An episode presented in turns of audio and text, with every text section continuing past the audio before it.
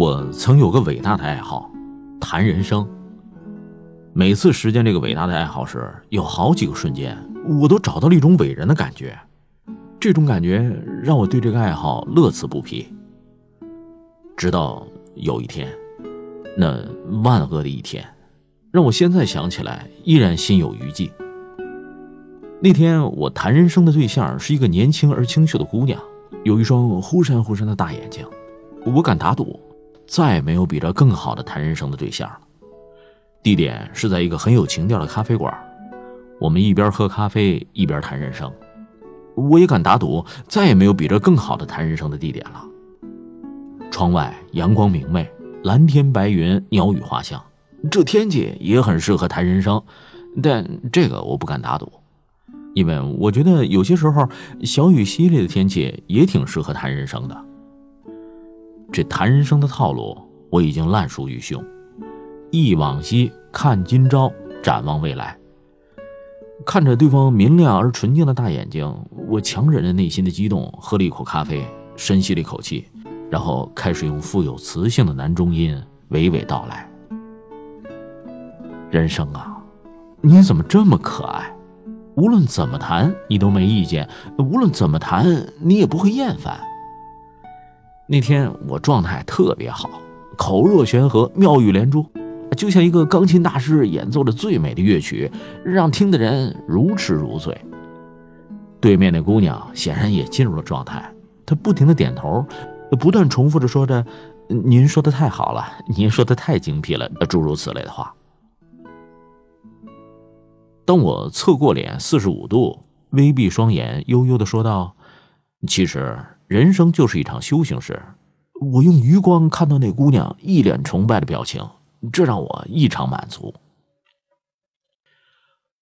我一边说一边喝着咖啡，这时候我很后悔，这下回谈人生再也不能喝咖啡了，不仅喝还特贵，一定要喝茶，可以续杯。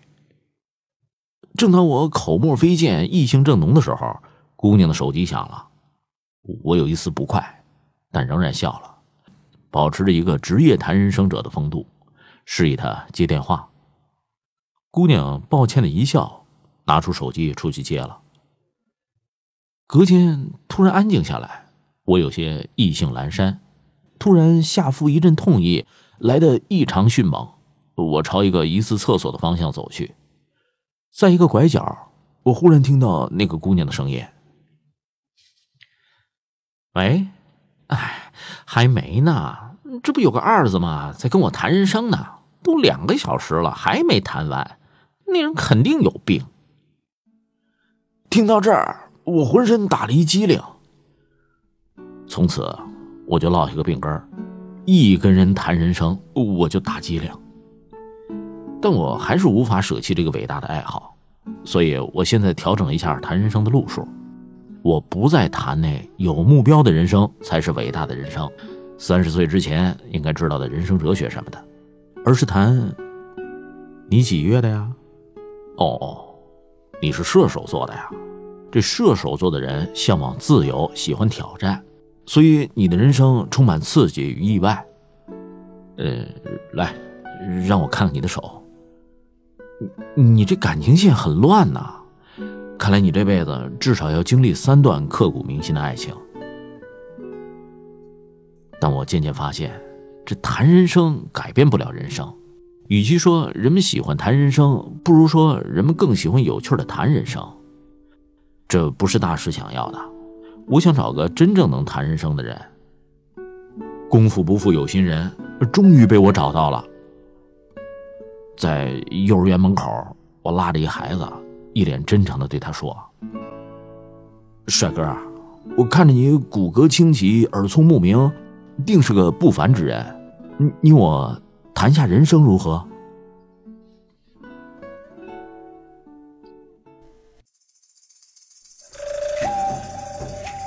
各位亲爱的朋友，欢迎搜索公众号“拿铁磨牙时刻”，那里有更多治愈系节目，帮助你利用每一次等车、等人、等外卖的碎片时间，不喂食鸡汤，只为强大的内心充电。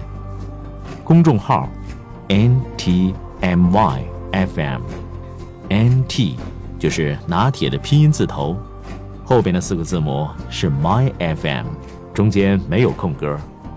输入中文六个字“拿铁磨牙时刻”，认准蓝色咖啡杯标识，欢迎你的加入。